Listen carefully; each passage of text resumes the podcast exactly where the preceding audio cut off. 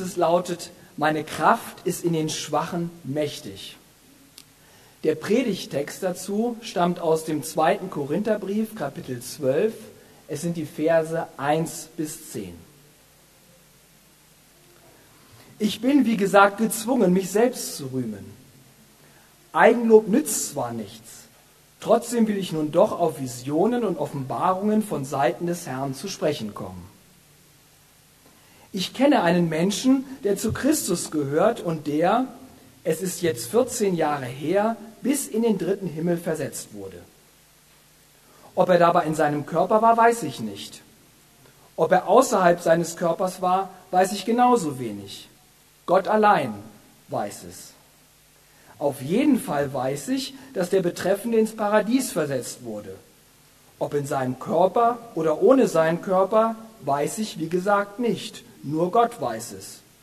Und dass er dort geheimnisvolle Worte hörte, Worte, die auszusprechen einem Menschen nicht zusteht. Im Blick auf diesen Menschen will ich mich rühmen. An mir selbst will ich nichts rühmen, nichts außer manchen Schwachheiten. Wenn ich wollte, könnte ich mich sehr wohl auch mit anderen Dingen rühmen, ohne mich selbst zum Narren zu machen. Denn was ich sagen würde, wäre die Wahrheit. Trotzdem verzichte ich darauf, weil ich nicht möchte, dass jemand eine höhere Meinung von mir hat als die, die er sich selbst bilden kann, wenn er sieht, wie ich lebe und hört, was ich lehre. Ich verzichte darauf, weil diese Offenbarungen etwas ganz Außergewöhnliches darstellen. Gerade deshalb nämlich, um zu verhindern, dass ich mir etwas darauf einbilde, ist mir ein Leiden auferlegt worden.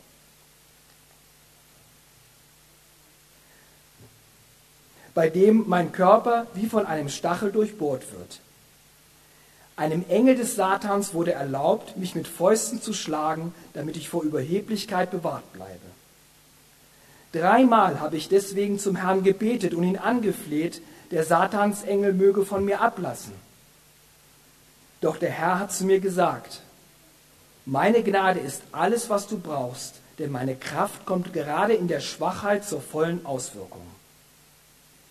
Daher will ich nun mit größter Freude und mehr als alles andere meine Schwachheiten rühmen, weil dann die Kraft von Jesus Christus in mir wohnt. Ja, ich kann es von ganzem Herzen akzeptieren, dass ich wegen Christus mit Schwachheiten leben und Misshandlungen, Nöte, Verfolgungen und Bedrängnisse ertragen muss. Denn gerade dann, wenn ich schwach bin, bin ich stark.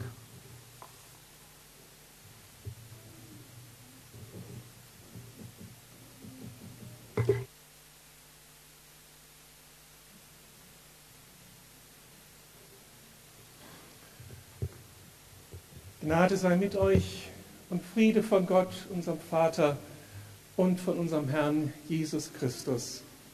Amen. Wie schon gelesen, die Jahreslosung für dieses neue Jahr 2012 steht in diesem Text 2. Korinther 12, im 9. Vers, meine Kraft ist in den Schwachen mächtig. Ein gewaltiges sehr ermutigendes Bibelwort, das aber eben unbedingt in seinem Zusammenhang bedacht werden muss, wenn wir es angemessen auf unser Leben anwenden wollen. Und darum haben wir all die Verse auch im Zusammenhang gelesen. Ich möchte Jesus bitten, dass er uns hilft, diesen guten Worten auf die Spur zu kommen und daraus Gewinn für unser Leben zu ziehen. Lasst uns beten. Ja, der Start in ein neues Jahr ist ganz wichtig. Wir brauchen so deine Perspektive, deine Ermutigung. Und da bin ich so froh, dass du uns mit diesem Wort hineinlockst in dieses Jahr, uns ermutigst bei all den Grenzen, die uns aufgezeigt sind. Wenn du dabei bist, wird es ein gutes Jahr. Hilf uns jetzt, von deinem Wort zu profitieren. Danke, Geist Gottes, dass du selbst die Übersetzungsarbeit leistest. Amen. Es geschah, es geschah am 4. Dezember 2010 in der Fernsehshow Wetten das. Vor einem Millionenpublikum stürzte der 23-jährige Schauspielstudent Samuel Koch beim Einlösen seiner Wette so schwer, dass er seitdem querschnittsgelähmt ist. Wir kennen die dramatischen Bilder. Die Bildzeitung hat damals die dramatischen Ereignisse so zusammengefasst. Samuel Koch, 23 Jahre jung und hochmotiviert. Bei Wetten das will er mit einer gefährlichen Wette an seine Grenzen gehen, will mit Sprungfedern an den Füßen über fahrende Autos springen. Doch dann passiert der tragische Unfall. Nach zwei erfolgreich übersprungenen Autos fixiert Samuel den grauen Audi, am Steuer sein Vater. Der Student läuft an, exakt 62 Meter liegen zwischen ihm und dem Wagen. Mit dem sechsten Schritt springt Samuel ab. Mit den Händen stößt er sich auf der Windschutzscheibe ab, doch sein Kopf schlägt gegen das Wagendach. Durch die Wucht des Aufpralls wird sein Salto beschleunigt. Möglicherweise ist er zu diesem Zeitpunkt schon bewusstlos.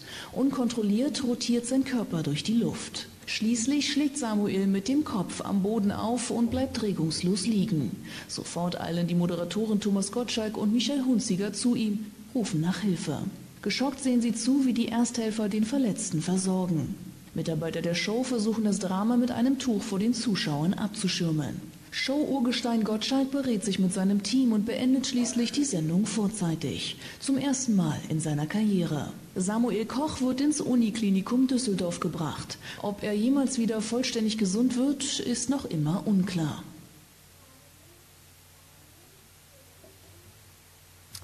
Soweit die Schlagzeilen. Was hat denn das jetzt mit unserem Text zu tun?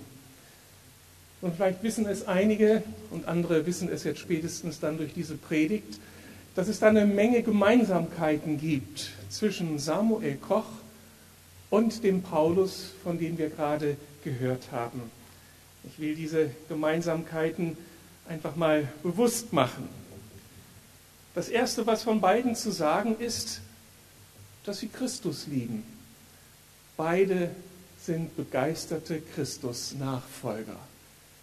Sie haben entdeckt, dass Jesus Christus nicht einfach nur Religionsstifter ist, sondern lebt. Er starb am Kreuz, wurde von Gott auferweckt und sitzt nun zur Rechten Gottes und mischt sich ein in diese Welt, ist ansprechbar und will mit unserem Leben zu tun bekommen. Samuel Koch ist bekennender Christ in seiner evangelischen Kirchengemeinde Wintersweiler viele Jahre schon engagiert. Paulus war als Christenverfolger gestartet, aber dann durch eine übernatürliche Begegnung mit Christus selbst Christ geworden und mehr, er wurde zum ersten ganz großen Missionar der Kirche Jesu. Für beide gilt auch das Folgende. Sie träumten und träumen davon, diese gute Nachricht von Jesus Christus so vielen Menschen wie möglich mitteilen zu können. Paulus träumte davon, im gesamten Mittelmeerraum die gute Nachricht von der Liebe Gottes weitertragen zu können. Und für Samuel war der Hauptbeweggrund für seinen Fernsehauftritt die Möglichkeit, vor Millionen Zuschauern von Gott Zeugnis ablegen zu können. Dafür hatte der Sportler fleißig geübt. Über 500 Mal war er vor dieser Show über das Auto gesprungen und nie hatte es Probleme gegeben. Er war kurz davor, diese Wette zu erweitern und mit zugebundenen Augen über das Auto zu springen. So sicher war er sich, so durchtrainiert war er und er wollte es tun, um dann Zeugnis abzulegen vom lebendigen Gott. Bei jedem Sprung in dieser Fernsehshow hatte er einen Vers aus Psalm 24 gebetet. Und bei seinem vierten Versuch, bei dem vierten Auto, dem Unglückswagen, betete er vorher den Vers 4 des 23. Psalms. Fürchte ich kein Unglück, denn du bist bei mir. Und dann sprang er. In der Hoffnung, auf spektakuläre Weise Millionen Menschen etwas von Christus sagen zu können. Und dann eine dritte Gemeinsamkeit. Beide werden schließlich mit Realitäten konfrontiert, die ihnen den erträumten Dienst für Gott sehr schwer machen. Samuel stürzt schwer und ist seitdem querschnittsgelähmt. Er kann seine Gliedmaßen nicht bewegen, auch nach einem Jahr nicht, und ist an den Rollstuhl gebunden, den er nur durch seine Schultern hin und her bewegen kann. Arme und Beine gehorchen ihm nicht. Und auch Paulus damals stand vor einem riesigen Handicap. In Vers 10 sind wir, können wir dem auf die Spur kommen. Da sagt er, ich muss mit Schwachheiten leben und Misshandlungen, Nöte, Verfolgungen und Bedrängnisse ertragen. Ich stelle mir vor, wie Paulus durch die unglaublichen Widerstände, Anfeindungen, Verfolgungen, Misshandlungen immer wieder körperlich sehr gehandicapt war. Er, der Missionar, überall, wo er auftrat, erlebte sofort Widerstand, Ablehnung. Man schleppte ihn ins Gefängnis, man steinigte ihn. Und sowas ging nicht einfach spurlos an ihm und an seiner Physis vorüber.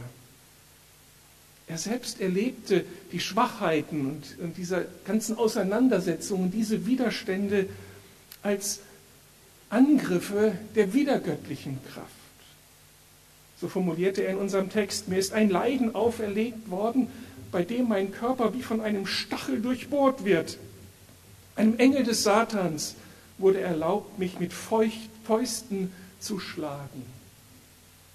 Ein Mann, der wirklich mit Handicaps zu leben hatte.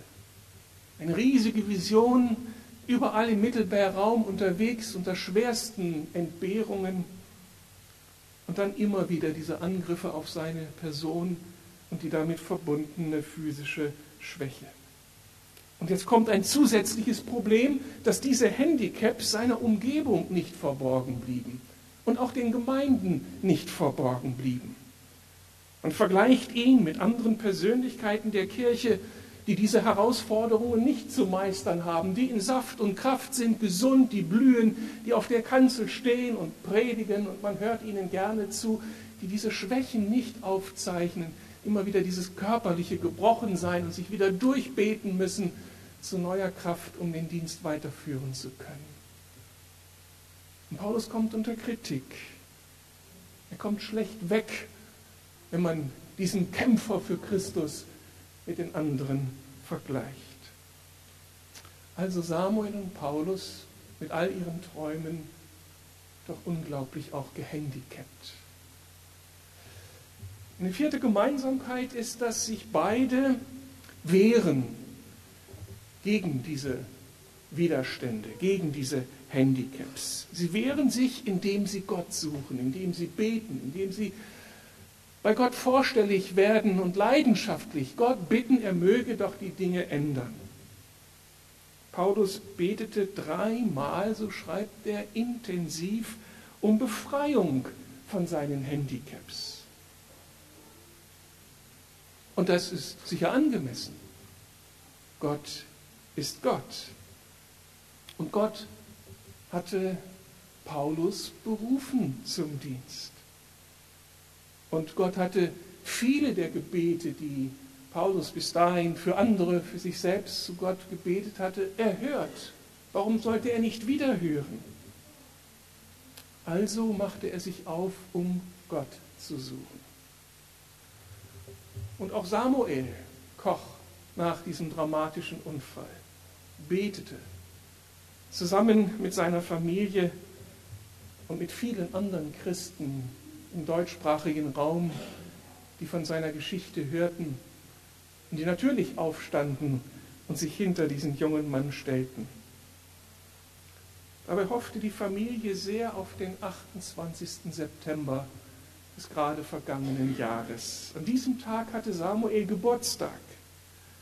Man hatte sich schon vorher mit der Losung für diesen Tag vertraut gemacht. Das kennen ja manche schon auch von uns, dass man schon so ein bisschen vorausschaut auf den Geburtstag des nächsten Jahres, was ist denn da für eine Tageslosung und so auch die Familie. Und was las sie da am Geburtstag des Samuels? den Vers aus Matthäus 15, 31. Das Volk wunderte sich, als sie sahen, dass die Gelähmten gingen. Und sie priesen den Gott Israels. Hätte euch das motiviert zu beten auf diesen Tag hin? Ich denke, das ist eine starke Ermutigung. So ein Wink mit dem Zaunpfahl, da könnte doch was passieren, das Wunder. Ich wollte doch ein großer Segen sein für die Nation. Und jetzt so ein Heilungswunder, das wär's. Also wurde hier gebetet und gebetet. Und dann auch diese Gemeinsamkeit. Bei Paulus und auch bei Samuel Koch hat sich Gott anders entschieden. Paulus hat es so richtig gehört. Keine Gebetserhörung. Er wird nicht gesund. Er muss mit seinen Handicaps weiterleben.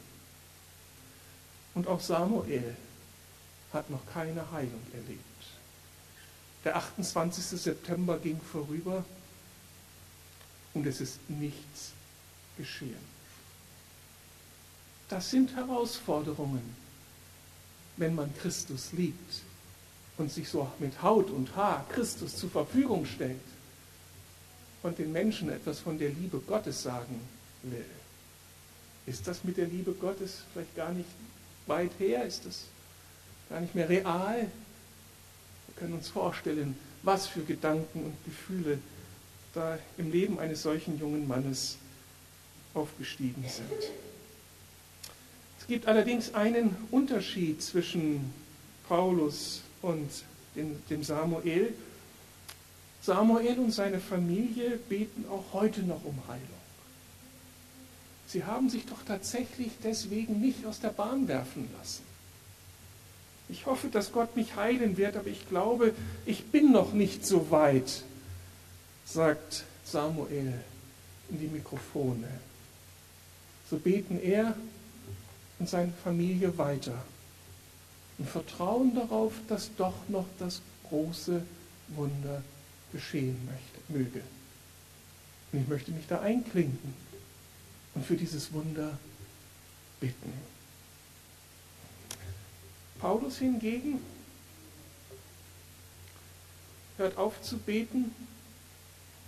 Er hört auf, Gott um die Abwendung seines Handicaps zu bitten, aber nun nicht, weil er frustriert war angesichts der nicht erhörten Gebete, sondern weil Gott sich ihm erklärt hatte. Das ist nicht selbstverständlich, überhaupt nicht selbstverständlich. Gott muss sich nicht erklären, wenn die Dinge in unserem Leben anders laufen, als wir sie uns wünschen. Gott muss sich nicht für das entschuldigen, was er seinen Leuten zumutet. Er ist Gott und nicht Mensch. Wir sind seine Geschöpfe und er ist der Schöpfer. Also müssen wir Ja sagen zu all den Zumutungen, können nicht mit Gott rechten. Gott weiß, was er tut. Aber hier bei Paulus hat er eine Ausnahme gemacht. Paulus berichtet das in Vers 9. Der Herr hat zu mir gesagt, lass dir an meiner Gnade genügen, denn meine Kraft ist in den Schwachen mächtig. Lass dir an meiner Gnade genügen. Das hat er von Gott gehört. Du bist so reich beschenkt, ich habe so viel in dein Leben getan, du lebst jeden Tag von meiner Gnade und das reicht aus. Und jetzt auch mit deiner Begrenzung wirst du erleben, dass ich mit dir bin, dass ich dich gebrauche und dass ich gerade in deiner Schwachheit fähig bin, große Dinge zu tun. Und dann liefert Gott auch noch die Begründung mit und macht dem Paulus deutlich, dass hinter dieser Entscheidung Gottes ein ganz tiefer Grund verborgen liegt. Es geht nämlich darum, etwas zu verhindern, darum, dass verhindert wird, dass Paulus sich etwas einbildet auf all das, was er im Vorfeld mit Gott erlebt hat. Paulus war ein ungewöhnlicher Mann. Ich wünschte mir, negativen Seiten mal abgerechnet. Ich könnte sowas von diesem unglaublichen Erleben Gottes auch in meiner Biografie äh, finden. Er hat ja unglaublich Gott erlebt und speziell eine besondere geistliche Erfahrung gemacht, als Gott ihm einen Einblick in die jenseitige Welt ermöglicht hat. Und was er dort hörte, was er dort sah, das war mindblowing, das war gegenüber dem Verstand, das konnte er nicht mehr mit Worte fassen. Er hat hinter den Vorhang schauen dürfen. Ist einer der ganz, ganz wenigen. Und diese Erfahrungen und die damit verbundenen Erkenntnisse waren so notwendig für diesen Pionier der Kirche Jesu Christi. Wir leben von dem, was er von Christus gehört hat. Es ist verschriftet worden, es ist zu unserer Theologie geworden, macht mit die Grundlagen des christlichen Glaubens aus.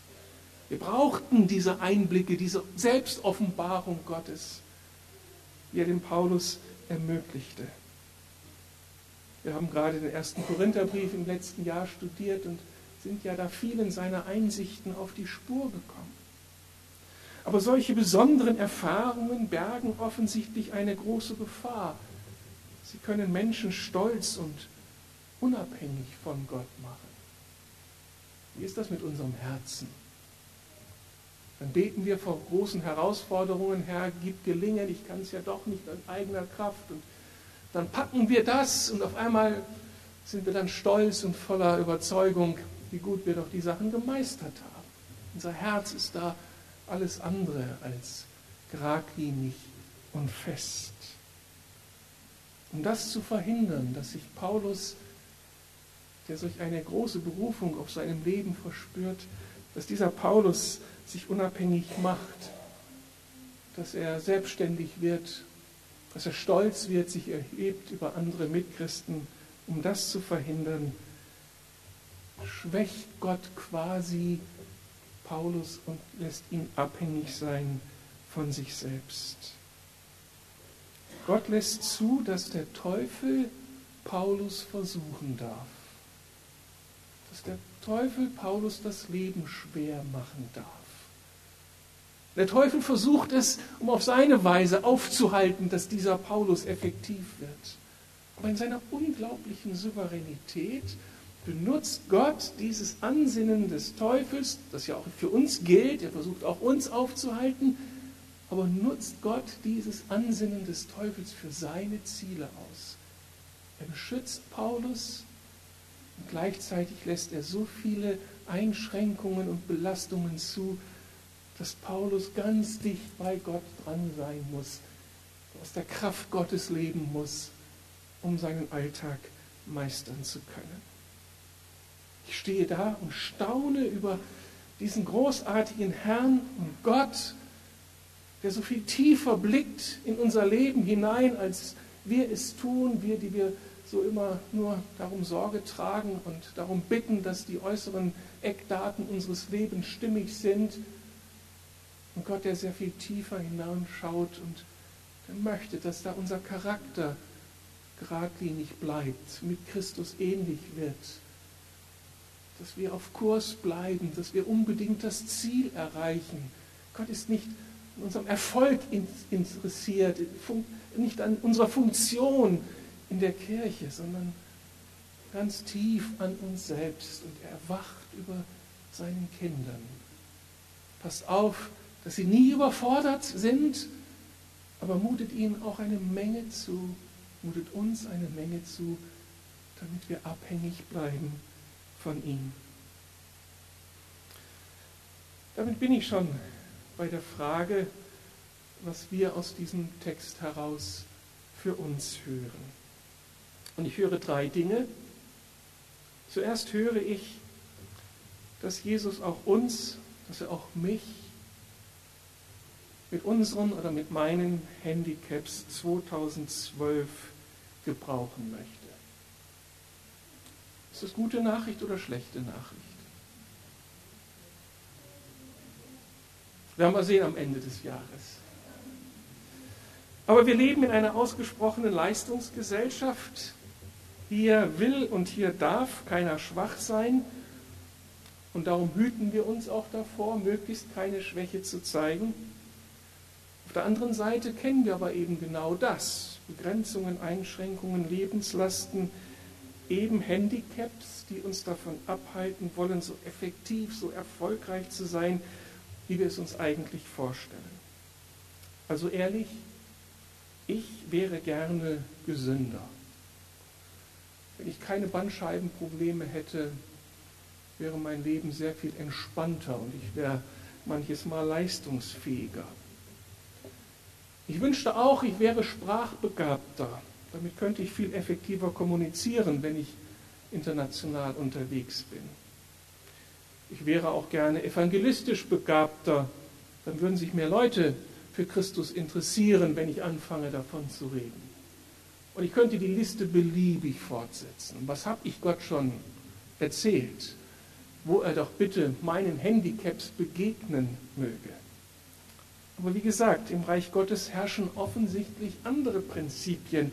Hier steht die Effizienz nicht an erster Stelle.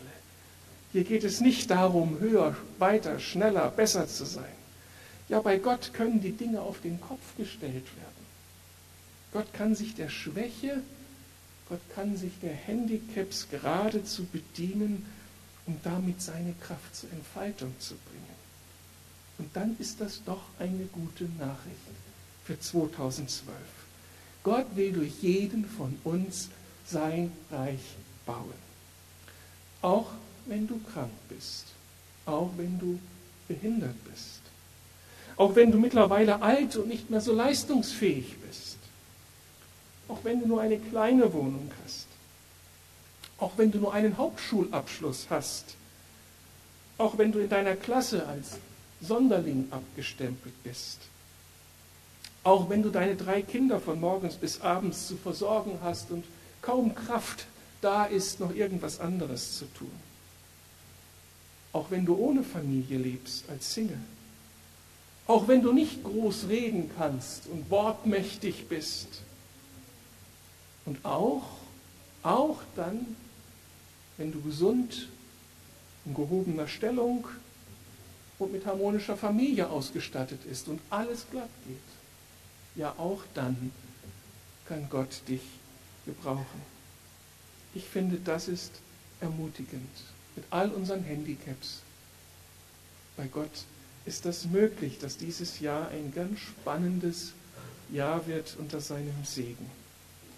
Ich höre was Zweites. Es ist geistlich angemessen, die Überwindung unserer Handicaps anzustreben. Paulus bat um diese Hilfe natürlich und er bat intensiv um Hilfe. Und Gott kann tatsächlich unsere Handicaps abbauen. Ich bin mit einem Leiter eines internationalen Missionswerkes befreundet, der natürlich international unterwegs ist und kommunizieren muss. Und er konnte alles, bloß kein Englisch sprechen und musste sich jetzt aber nun auf internationalem Parkett bewegen. Was hat er gemacht? Er hat Gott gebeten, ihm das Handicap zu nehmen. Er hat Gott gebeten, dass er Englisch sprechen könne, ohne es mühsam lernen zu müssen. Und ich sage euch, Gott hat das Gebet erhört. Über Nacht erhört. Es ist ein Wunder geschehen. Über Nacht konnte er verstehen und konnte er kommunizieren. Gott kann es, natürlich. Er ist doch Gott. Er ist doch Gott. Als er dann zu uns kam und uns besuchte, habe ich ihn gebeten, kannst du nicht für mich beten? Dass das Wunder, was bei dir geschehen ist, bei dir auch geschieht. Und er hat sich wirklich ins Zeug gelegt. Und ich habe es im Glauben ergriffen, aber ich muss immer noch Vokabeln lernen. Bei mir hat es nicht funktioniert. Also Gott ist Gott. Er weiß, was er uns zumutet. Er weiß, welche Wunder er tun möchte im nächsten Jahr. Und beides ist gut. Wie soll, lange sollen wir denn jetzt beten, wenn da so ein Handicap unser Leben aufhält? Ich mache euch den Vorschlag, wir beten so lange, bis die Erhörung kommt oder bis Gott sich erklärt hat. Ist doch logisch, oder? Wir beten so lange, bis Gott erhört hat oder bis er uns sagt, ganz klar sagt, lass dir an meiner Gnade genügen. Denn meine Kraft kommt in deiner Schwachheit zur Vollendung. So oder so eine Win-Win-Situation. Wir sind mit ihm unterwegs und was er uns zumutet, ist gut. Und ich sehe eine letzte Konsequenz für uns. In Christus sind wir befähigt, uns mit oder ohne Handicap in seinen Dienst zu stellen.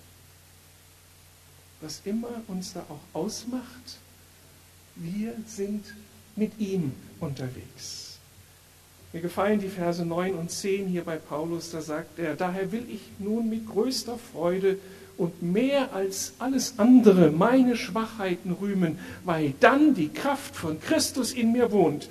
Ja, ich kann es von ganzem Herzen akzeptieren, dass ich wegen Christus mit Schwachheiten leben und Misshandlungen, Nöte, Verfolgung und Bedrängnisse ertragen muss. Denn gerade dann, wenn ich schwach bin, bin ich stark. Merkt ihr was?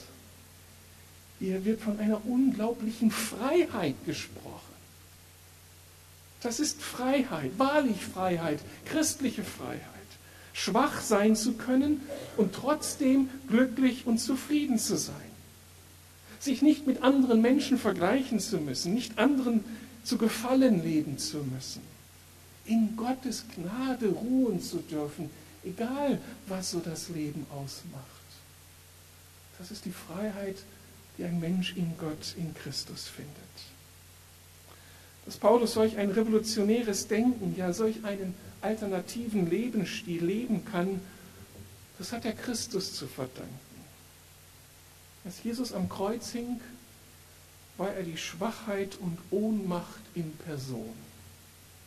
Man hatte ihm alles genommen. Alles. Am Ende hing er nackt am Kreuz. Selbst seine Kleidung hatte man ihm genommen, damit so ein bisschen die letzte Würde genommen. Das war doch der absolute Tiefpunkt aus menschlicher Perspektive. Seine Feinde hatten nur noch Spott für ihn übrig. Und doch ist der Augenblick seiner größten Schwäche der Moment seines größten Sieges. Warum? Weil er mit seinem Tod unmittelbar im Willen Gottes ist. Genau das hatte Gott gewollt in seiner unglaublichen Weisheit. Gott gebraucht den Tod seines Sohnes, damit eine unglaublich viele Menschen und auch wir ewiges Leben haben können. Das verachtete Kreuz wird zum Zeichen der grenzenlosen Liebe und Gnade unseres Gottes. Und dieser Christus lebt nun in Paulus oder Paulus lebt in ihm. Damit kann sich jetzt Paulus mit all dem identifizieren, was Christus für ihn durch, durchgestanden hat. Paulus sagt, dass er mit Christus gestorben ist. Das heißt, sein alter Mensch ist tot. Paulus muss nicht mehr in den alten Erfolgskategorien denken und leben. Und Paulus kann für sein Leben bekennen, dass er mit Christus auferstanden ist. Das heißt, Paulus ist Teil der neuen Schöpfung. In Christus ist er in der Lage, aus der Gnade Gottes heraus zu leben. Und auch wenn das Verzicht bedeutet. Paulus lebt in Christus und Christus lebt in Paulus. Die beiden sind eins geworden. Und daraus kann Paulus alle Kraft für seinen Alltag ziehen. Und die gute Nachricht heute ist, dass das, was Paulus kann, wir auch können. Wenn wir Christus begegnet sind, seinem Kreuz, und wenn wir von seiner Auferstehung und der Kräfte der Auferstehung gepackt worden sind. Denn der Christus, der in Paulus lebte, lebt auch in dir. Und darum können wir gemeinsam mit Paulus im Glauben an unser in Christus sein das bekennen, was Paulus hier bekannt hat. Können wir das gemeinsam sprechen, so als Verheißung für das neue Jahr? Daher will ich nun mit größter Freude und mehr als alles andere meine Schwachheiten rühmen, weil dann die Kraft von Christus in mir wohnt. Ja, ich kann es von ganzem Herzen akzeptieren, dass ich wegen Christus mit Schwachheiten, Leben und Misshandlungen, Nöte, Verfolgungen und Bedrängnisse ertragen muss. Denn gerade dann, wenn ich schwach bin, bin ich stark. Glaubt ihr das? Amen. Und um euch noch mit einem Bild das alles vor Augen zu halten, noch zwei Minuten nachdenken über dieses, diese kleine Grafik zu genau dieser geistlichen Wahrheit. Nehmt dieses Bild einmal in euch auf. Es ist eine Grafik der Künstlerin Stefanie Barlinger. Diese Grafik zeigt eine Schale, vielleicht eine nicht gefüllte Obstschale. Sie ist leicht geneigt, scheint fast zu schweben und wirkt irgendwie transparent. Offensichtlich hat diese Schale einen Fehler. Man sieht einen deutlichen Riss in der Seitenwand über dem Boden der Schale. Aus diesem Riss quillt etwas hervor. Es ist aber keine Flüssigkeit, sondern Licht. Fließendes Licht. Dadurch kommt Bewegung ins Bild. Ein kaputtes und leeres Gefäß wird von warmem gelbem Licht durchflossen. Das Licht bleibt aber nicht im Gefäß gefangen, sondern dringt nach außen und verändert seine Umgebung. Das kraftvolle Gelb leuchtet dabei gerade an der Bruchstelle intensiver auf. Dunkles Blau wirft seinen Schatten auf die linke Rundung der Scheibe, der Schale und, gibt, und umgibt auch die Bruchstelle. Und dann ist da ein Kreuz. Der horizontale Balken des Kreuzes gleicht Armen, die den oberen Rand der Schale umschließen. Und der vertikale Balken scheint die Schale irgendwie im Tisch zu verankern, sodass die Schale nicht vom Tisch fällt. Und die Botschaft dieser Grafik? Ich höre hier im Sinne der Jahreslosung, vor Gott darf ich leer und angeschlagen sein. Ich muss nicht länger meine Schwachstellen und Verletzungen verstecken, meine Defizite und meine Unvollkommenheiten fürchten. Wie das Kreuz in verschiedenen Rottönen die ganze Schale umfängt, ja eigentlich trägt, verankert und dem Licht entgegenhält, so darf ich meine zerbrechlichen Seiten von ihm umarmen lassen. Ich werde gefüllt von seinem Licht. Dabei gilt, sein Licht, der Heilige Geist in seiner schöpferischen Kraft ist besonders da präsent, wo ich angeschlagen bin. Und das genügt. Ich darf entspannen, weil Gott nun einmal eine Schwäche für Schwache hat.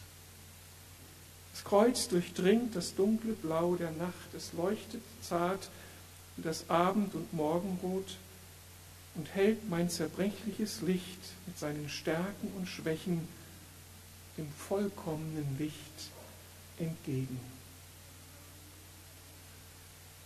Willkommen im Club all derer, die in sich selbst schwach sind, aber durch Christus stark gemacht werden.